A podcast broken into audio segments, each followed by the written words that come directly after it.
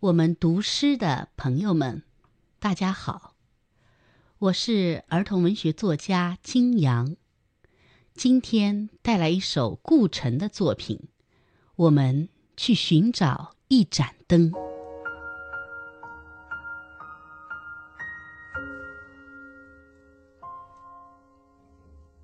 我们去寻找一盏灯，走了那么远。我们去寻找一盏灯。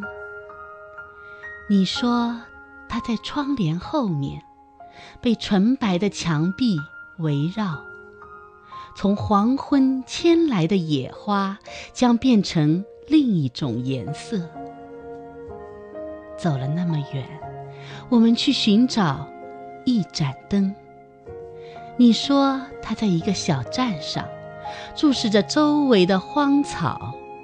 让列车静静驰过，带走温和的记忆。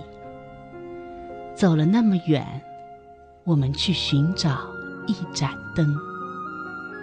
你说它就在大海旁边，像金菊那么美丽。